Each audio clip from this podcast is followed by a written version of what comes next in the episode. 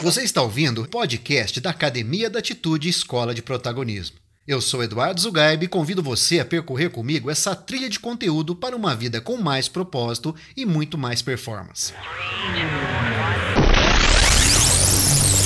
O assunto, o assunto de, hoje de hoje, é, é a revolução, a revolução do pouquinho. Do pouquinho.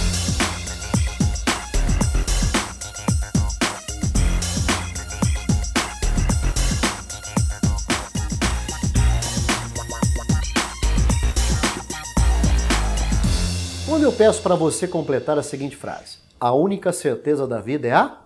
É muito provável que você tenha respondido a morte.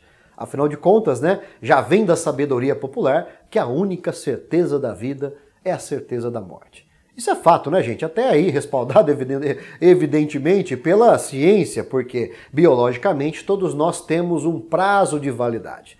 Todos nós temos um dia para acabar. Uns mais cedo, outros nem tanto, porém todos nós temos um prazo de validade e onde efetivamente passaremos pela experiência da morte. Independente daquilo que a gente acredite em termos metafísicos, em termos religiosos, enfim, a experiência da morte é uma das certezas dessa vida. Há uma outra certeza que é aquela que curiosamente carrega um paradoxo nessa frase que eu vou falar para você porque ela contém duas palavras completamente antagônicas, né? praticamente antônimos. Estamos falando da certeza da dúvida. Afinal de contas, né, a dúvida é o que vem impulsionando a humanidade ao longo dos tempos, dando saltos quantitativos e qualitativos de evolução ao longo da sua história.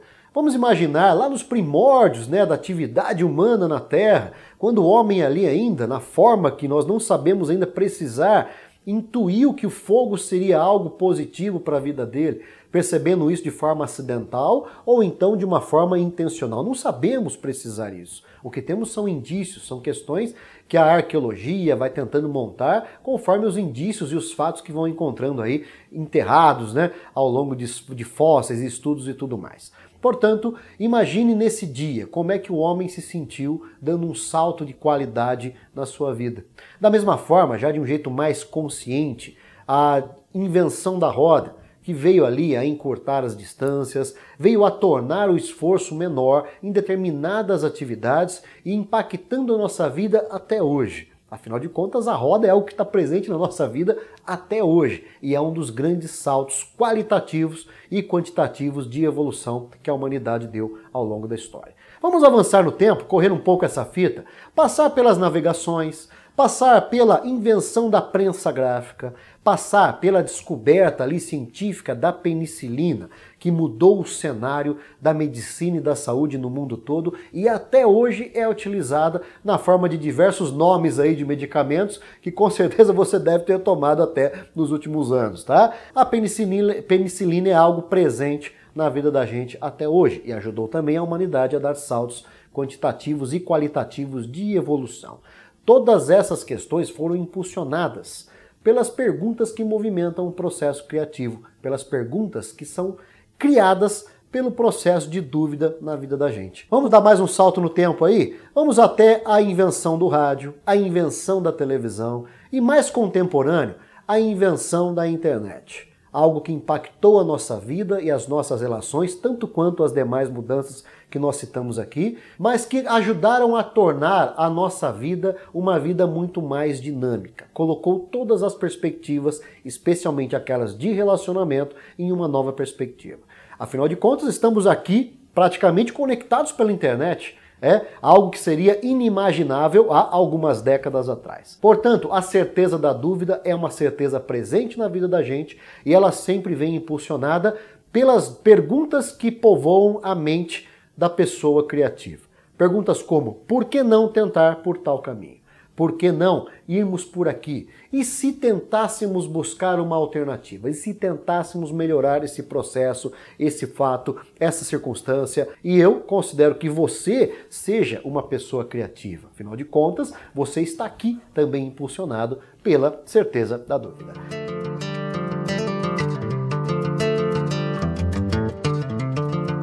Há uma outra certeza na vida da gente que é aquela que traduz aqueles momentos em que nós temos como interlocutores apenas a nós mesmos. Estamos falando aqui da certeza da crise. E a certeza da crise ela acontece na decorrência de mudanças que não prevíamos, na, do não atendimento de expectativas que nós tínhamos. A partir dali nasce a certeza da crise. E é aquele momento em que nós interiorizamos, em que nosso único diálogo passa a ser conosco mesmo porque é aquele momento de autodescoberta, de crescimento pessoal, de reflexão, de meditação, quando nós praticamente silenciamos do mundo aqui fora e entramos nesse processo de interiorização, tendo, como falei para vocês, como nosso único interlocutor apenas a nós mesmos. E tem, por último aí, a certeza que ajuda a provocar todo esse processo chamado revolução do pouquinho que é a certeza da mudança.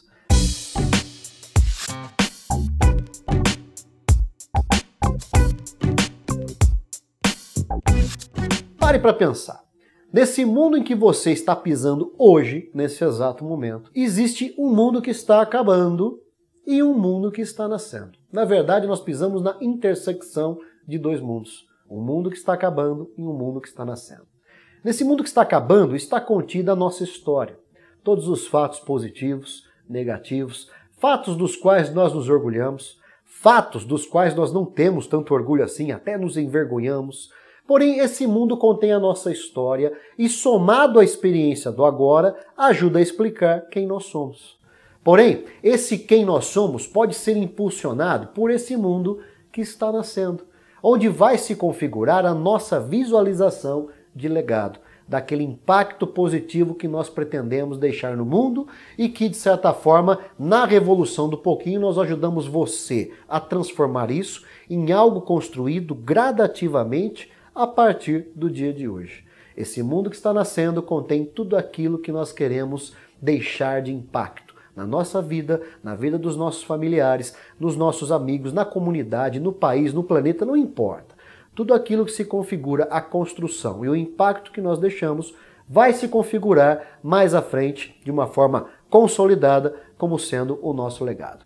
Portanto, nesse mundo que está nascendo e nesse mundo que está acabando, nós estamos pisando sobre esses dois mundos e é justamente neles que nós experimentamos a certeza da mudança. Você, nesse exato momento, está passando por uma série de mudanças no ponto de vista biológico. Dentro do seu corpo estão acontecendo diversas mudanças. Na sua mente, no seu aspecto emocional, isso também é algo que é dinâmico, vai mudando a cada novo dia. Você não é mais a mesma pessoa que foi dormir ontem. Você não é a pessoa que vai acordar amanhã. Ou seja, ter consciência da mudança operando enquanto um processo na vida da gente Volte aí mentalmente no último dia 31 de dezembro.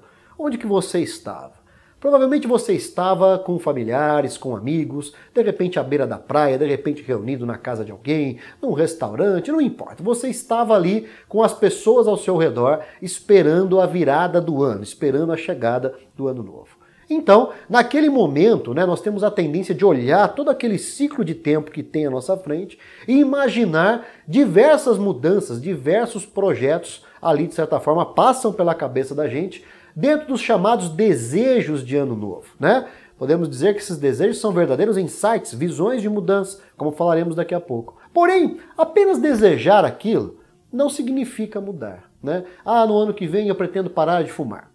No ano que vem eu pretendo retomar uma atividade física para ficar com um pouco mais de disposição física, um pouco mais de saúde, enfim. Tudo isso a gente pensa, ah, vou retomar, vou fazer um curso de idiomas, vou retomar, vou fazer um, uma, um, uma faculdade, vou fazer uma pós-graduação, vou planejar uma viagem, vou reatar uma relação que está um pouco estremecida com um familiar, com um amigo.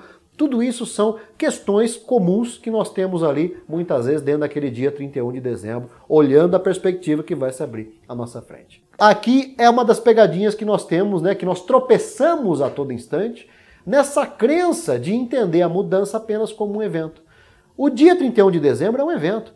É algo que, aquilo que está ali é apenas uma passagem, né? Algo que vai logo em seguida começa um novo dia, um novo processo, a vida continua na sua dinâmica e apenas você desejar uma mudança aqui, porém sem efetivá-la nos dias que se sucedem, não vai acontecer absolutamente nada. E muitas vezes aí nasce a frustração que nós vamos acumulando ao longo dos anos. A gente fica apenas na perspectiva da visão da mudança, é, conforme a rotina vai tomando conta novamente no ano novo, é, esse projeto tende a ir para a gaveta mais uma vez e a gente apenas vai administrar tarefas, administrar rotinas e ter mais um ano sem até previsível, né? Mas um ano sem muita produtividade, um ano sem muita realização.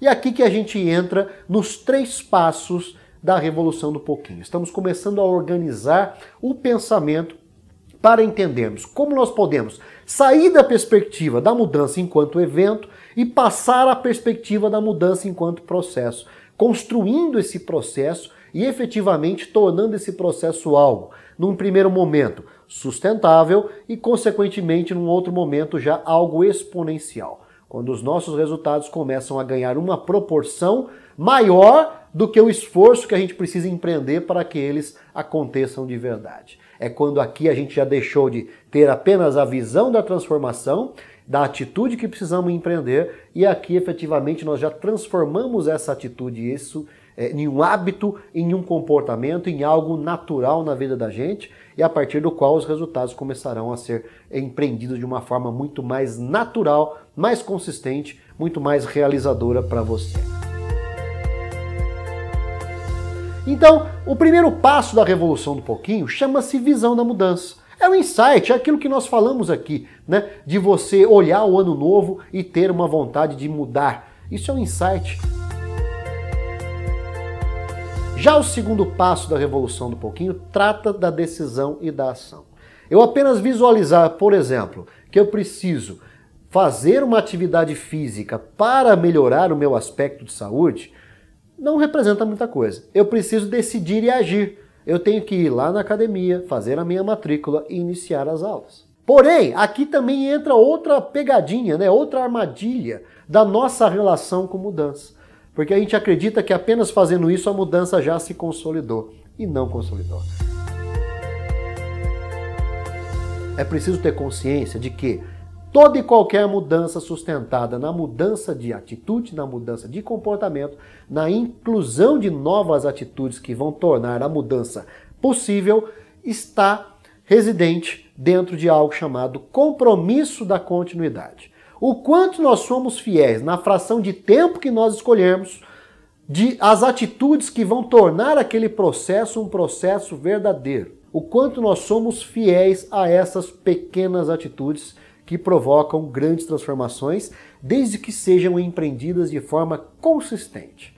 É isso que nós estamos falando aqui quando nós falamos de revolução do pouquinho. E aqui eu abro um parênteses, tá, gente? Porque quando a gente fala de revolução do pouquinho, Muita gente entende que isso é, ah, é para ser devagarinho, é para ser bem pouquinho. Não, não é para ser é, apenas devagarinho, né? Não é para ser uma coisa é, de pinguinho de gotinha. Não tem nada a ver com isso. A revolução do pouquinho consiste na nossa capacidade de entender o tempo, fracionar o tempo num pouquinho de tempo e ver o quanto de pouquinhos de atitude que nós conseguimos colocar dentro daquele pouquinho de tempo e a partir disso, desse trabalho de célula praticamente, transformarmos a construção de um resultado, iniciarmos a construção de um resultado e transformarmos a nossa própria realidade. Trata da nossa capacidade de entender a célula nossa em termos de atitude. Qual é a atitude mínima, a fração mínima no mínimo de tempo que eu consigo colocar em prática para efetivar a busca daquilo que eu quero efetivar. Portanto, nada de ficar pensando, ah, é devagarinho. O tempo, você que decide. Essa fração de tempo pode ser uma hora, pode ser meio-dia, pode ser um dia, pode ser uma semana, pode ser um mês. O quanto que você vai observar de atitudes dentro dessa fração de tempo é o que vai assegurar a construção da sua do seu resultado inicialmente uma construção consistente, uma curva consistente e conforme essas atitudes vão se transformando em hábito, em comportamento, você começa a ter a construção de uma curva exponencial. O resultado começa a ser muito maior do que, mesmo numa fração mínima colocada, o resultado começa a ser muito maior. A mesma forma quando você vai para uma academia e você tem todo um processo de adaptação para chegar numa construção que seja né, que apenas o pouco de manutenção te mantém numa curva sempre crescente de resultados.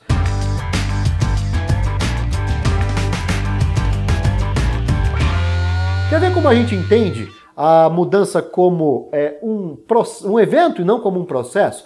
Pensa aí, se eu falar para você que o hábito de comer uma maçã por dia é um hábito saudável, Talvez você até se lembre de ter visto essa informação em um site, em uma matéria na televisão, em alguma revista que você tenha lido relacionado à saúde. Talvez tenha até ouvido de algum médico isso.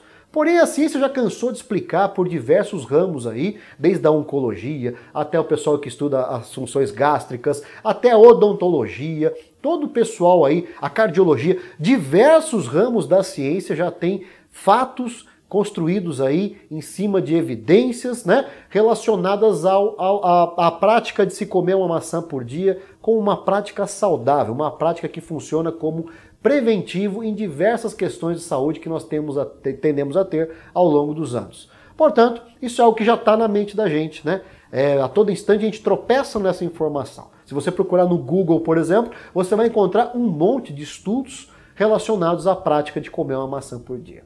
Pois é, agora não adianta eu falar isso para você, você se empolgar, você ir no supermercado correndo, comprar um quilo de maçã, e aí amanhã você come uma maçã.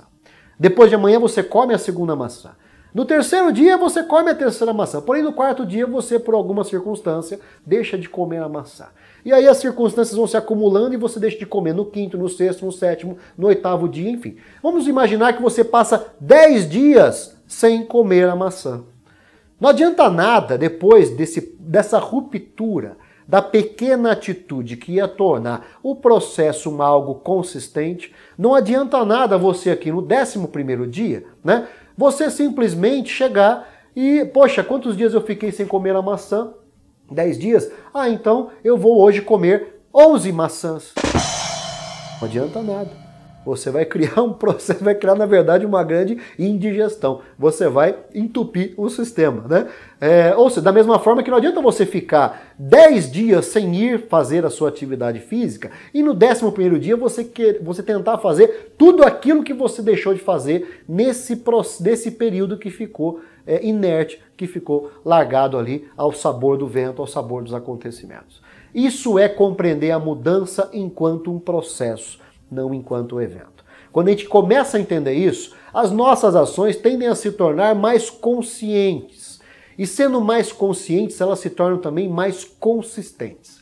Sendo mais consistentes, elas se tornam muito mais realizadoras e a partir daí, efetivamente, nós conseguimos assumir uma parte muito importante de controle no processo de construção da realidade que nós queremos construir na vida da gente. Portanto, primeiro insight da revolução do pouquinho aqui para você. Mudança é processo, mudança não é um evento. Comer uma maçã por dia tem que ser todos os dias. Comer 10 maçãs por dia não resolve o problema tá? Da mesma forma que você ir numa academia, fazer tudo o que você não fez em um mês, num dia, o risco de você sair dali numa ambulância é muito grande. E é a partir desse insight que nós iniciamos aqui a nossa construção de conteúdo, onde nós trataremos cada pouquinho de forma verticalizada. Cada pouquinho presente lá no livro da Revolução do Pouquinho, nós daremos um mergulho mais vertical, agregando conteúdo, agregando reflexão. Conforme isso for crescendo, você vai perceber o quanto de conteúdo interessante você vai ter à sua disposição para compreender cada uma dessas pequenas atitudes que provocam, quando sincronizadas, quando colocadas ali de uma forma conjunta na vida da gente, dentro daquela fração de tempo observável, o quanto que elas são capazes de provocar grandes transformações na nossa vida. Esse é o convite que eu faço para você aqui, que já está aqui conosco, para dar sequência. Lembre-se que a sua consistência também aqui é o que vai efetivamente provocar um grande resultado na sua vida.